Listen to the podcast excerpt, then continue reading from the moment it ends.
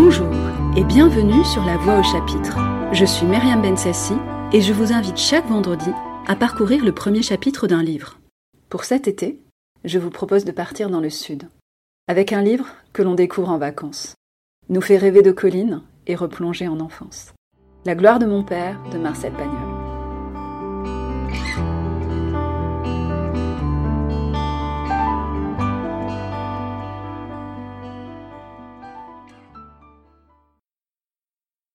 Je suis né dans la ville d'Aubagne, sous le Garlaban couronné de chèvres, au temps des derniers chevriers.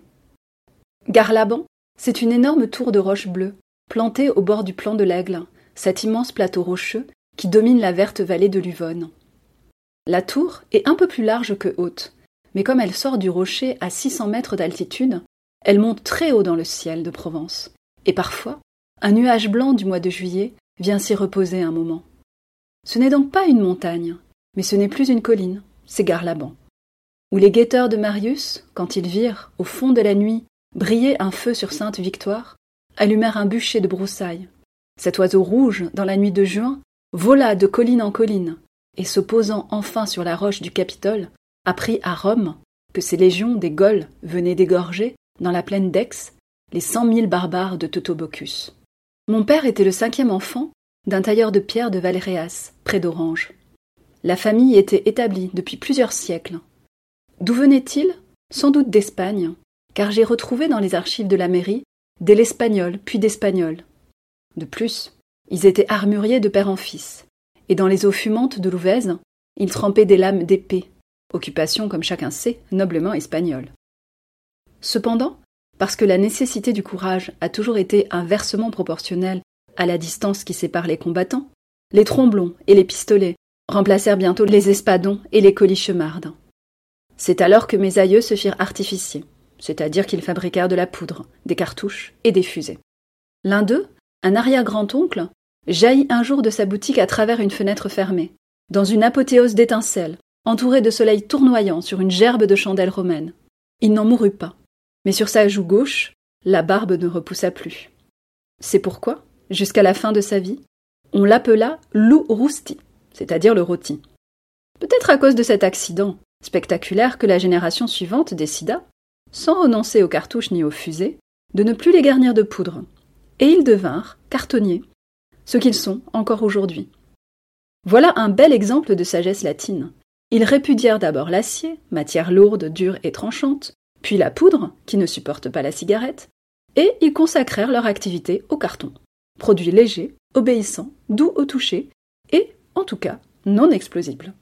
Cependant, mon grand-père, qui n'était pas monsieur l'aîné, n'hérita pas de la cartonnerie, et il devint, je ne sais pourquoi, tailleur de pierre.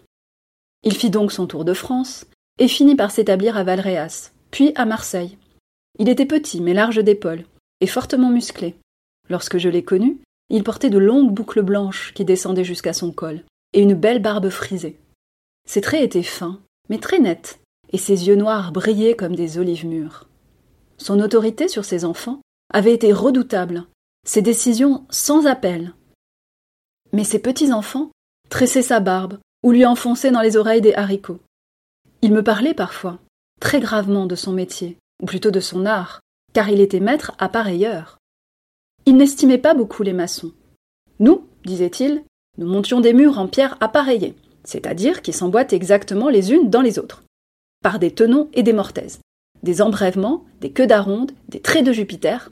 Bien sûr, nous coulions aussi du plomb dans des rainures, pour empêcher le glissement, mais c'était incrusté dans les deux blocs, et ça ne se voyait pas. Tandis que les maçons, ils prennent les pierres comme elles viennent, et ils bouchent les trous avec des paquets de mortier. Un maçon, c'est un noyeur de pierres, et il les cache parce qu'il n'a pas su les tailler. Dès qu'il avait un jour de liberté, c'est-à-dire cinq ou six fois par an, il emmenait toute la famille déjeuner sur l'herbe à cinquante mètres du pont du Gard. Pendant que ma grand-mère préparait le repas et que les enfants pataugeaient dans la rivière, il montait sur les du monument, prenait des mesures, examinait des joints, relevait des coupes, caressait des pierres. Après le déjeuner, il s'asseyait dans l'herbe, devant la famille, en arc de cercle, en face du chef-d'œuvre millénaire, et jusqu'au soir, il le regardait. C'est pourquoi, trente ans plus tard, ses fils et ses filles, au seul nom du pont du Gard, levaient les yeux au ciel et poussaient de longs gémissements. J'ai sur ma table de travail un précieux presse-papier. C'est un cube allongé, en fer, percé en son centre d'un trou ovale. Sur chacune des faces extrêmes, un entonnoir assez profond est creusé dans le métal refoulé. C'est la massette du grand-père André, qui frappa pendant cinquante ans la dure tête des ciseaux d'acier. Cet homme habile n'avait reçu qu'une instruction sommaire. Il savait lire et signer, mais rien de plus.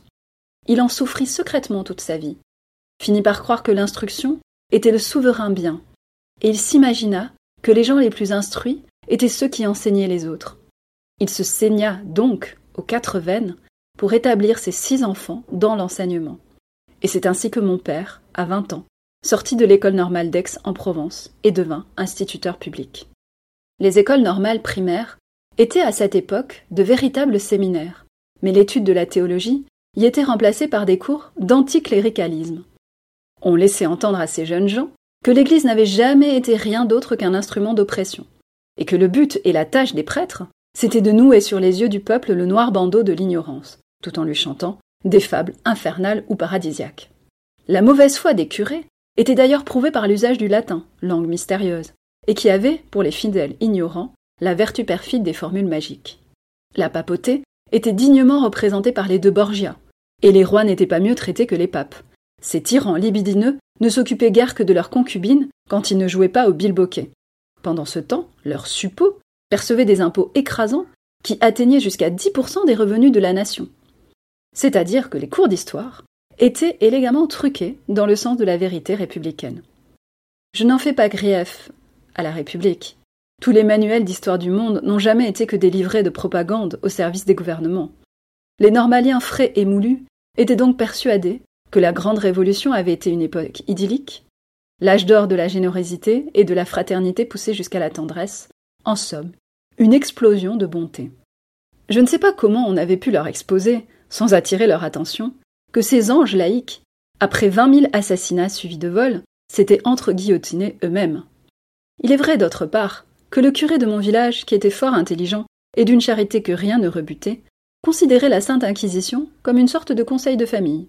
Il disait que si les prélats avaient brûlé tant de juifs et de savants, il l'avait fait les larmes aux yeux et pour leur assurer une place au paradis. Telle est la faiblesse de notre raison. Elle ne sert le plus souvent qu'à justifier nos croyances. Cependant, les études de ces normaliens ne se bornaient pas à l'anticléricalisme et à l'histoire de laïcisée. Il y avait un troisième ennemi du peuple, et qui n'était point dans le passé, c'était l'alcool. De cette époque date l'assommoir, et ces tableaux effrayants qui tapissaient les murs des classes. On y voyait des foies rougeâtres et si parfaitement méconnaissables, à cause de leur boursouflure verte et de leur étranglement violacé, qui leur donnait la forme d'un topinambour. Mais pour éclairer ce désastre, l'artiste avait peint, au beau milieu du tableau, le foie appétissant du bon citoyen, dont la masse harmonieuse et le rouge triomphal permettaient de mesurer la gravité des catastrophes circonscrites. Les Normaliens, poursuivis jusque dans les dortoirs par cette horrible viscère, sans parler d'un pancréas en forme de vis d'Archimède et d'une aorte égayée de hernie, étaient peu à peu frappés de terreur et, la seule vue d'un verre de vin leur donnait des frissons de dégoût. La terrasse des cafés, à l'heure de l'apéritif, leur paraissait une assemblée de candidats au suicide. Un ami de mon père, ivre d'eau filtrée, en renversa un jour les tables, comme un polyocte laïque qu'il était. Il pensait que ces malheureux verraient bientôt des rats grimper au mur, ou qu'ils rencontreraient des girafes sur le cours Mirabeau, et l'on citait le cas d'un violoniste de grand talent, réduit à jouer de la mandoline à cause d'un tremblement spasmodique dû au fait que sa moelle épinière trempait dans un bain de vermouth cassis. Mais ce qu'il haïssait le plus farouchement, c'étaient les liqueurs dites digestives, les bénédictines et les chartreuses, avec privilège du roi, qui réunissaient dans une trinité atroce l'Église, l'alcool et la royauté. Au-delà de la lutte contre ces trois fléaux, le programme de leurs études était très vaste, et admirablement conçu pour en faire les instructeurs du peuple, qu'ils pouvaient comprendre à merveille car ils étaient presque tous fils de paysans ou d'ouvriers. Ils recevaient une culture générale, sans doute plus large que profonde, mais qui était une grande nouveauté. Et comme ils avaient toujours vu leur père travailler douze heures par jour, dans le champ, dans la barque ou sur l'échafaudage, ils se félicitaient de leur heureux destin, parce qu'ils pouvaient sortir le dimanche, et qu'ils avaient trois fois par an des vacances qui les ramenaient à la maison. Alors, le père et le grand-père, et parfois même les voisins, qui n'avaient jamais étudié qu'avec leurs mains, venaient leur poser des questions et leur soumettre de petites abstractions dont jamais personne au village n'avait pu trouver la clé. Ils répondaient, les anciens écoutaient gravement en hochant la tête. C'est pourquoi pendant trois années, ils dévoraient la science comme une nourriture précieuse dont leurs aïeux avaient été privés. C'est pourquoi, pendant les récréations, monsieur le directeur faisait le tour des salles de classe pour en chasser quelques trop bons élèves et les condamner à jouer au ballon. À la fin de ses études, il fallait affronter le brevet supérieur, dont les résultats prouvaient que la promotion était parvenue à maturité. Alors, par une sorte de déhiscence, la bonne graine était projetée aux quatre coins du département, pour y lutter contre l'ignorance, glorifier la République et garder le chapeau sur la tête au passage des processions. Après quelques années d'apostolat laïque, dans la neige des hameaux perdus, le jeune instituteur glissait à mi-pente jusqu'au village, où il épousait au passage l'institutrice ou la postière. Puis, il traversait plusieurs de ces bourgades dont les rues sont encore en pente, et chacune de ces haltes était marquée par la naissance d'un enfant. Au troisième ou au quatrième, il arrivait dans les sous-préfectures de la plaine. Après quoi, il faisait enfin son entrée au chef-lieu, dans une peau devenue trop grande, sous la couronne de ses cheveux blancs. Il enseignait alors dans une école à huit ou dix classes, et dirigeait le cours supérieur, parfois le cours complémentaire. On fêtait un jour solennellement ses palmes académiques. Trois ans plus tard, il prenait sa retraite, c'est-à-dire que le règlement la lui imposait. Alors, souriant de plaisir, il disait Je vais enfin pouvoir planter mes choux. Sur quoi il se couchait et il mourait. J'en ai connu beaucoup de ces maîtres d'autrefois. Ils avaient une foi totale dans la beauté de leur mission, une confiance radieuse dans l'avenir de la race humaine, il méprisait l'argent et le luxe.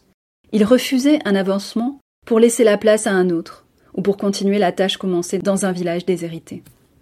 Un très vieil ami de mon père, sorti premier de l'école normale, avait dû à cet exploit de débuter dans un quartier de Marseille, quartier pouilleux, peuplé de misérables où nul n'osait se hasarder la nuit.